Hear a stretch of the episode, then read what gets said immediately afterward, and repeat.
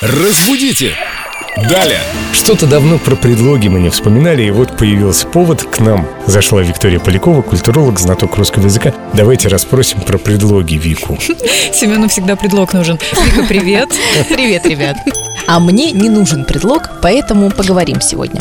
Смотрите, есть у нас прекрасные предлоги в и из, и с, и на. А, чтобы было понятнее, сейчас посмотрим на примерах. Ну, например, а, в отпуск. Вы поехали в отпуск с предлогом в и, соответственно, вернулись из отпуска. А не с отпуска. Да, да, эти предлоги, они работают всегда жестко в паре. То есть в работает с из, а, соответственно, с с на.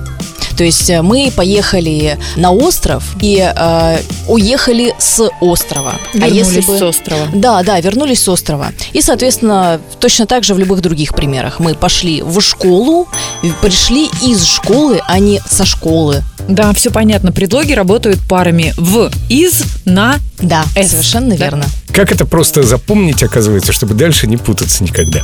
Да, просто запомнить виз и нас.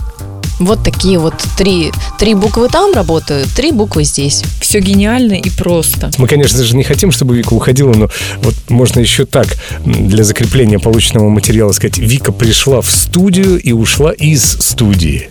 Да. Вика, ждем тебя снова. С удовольствием приду. Разбудите! Далее!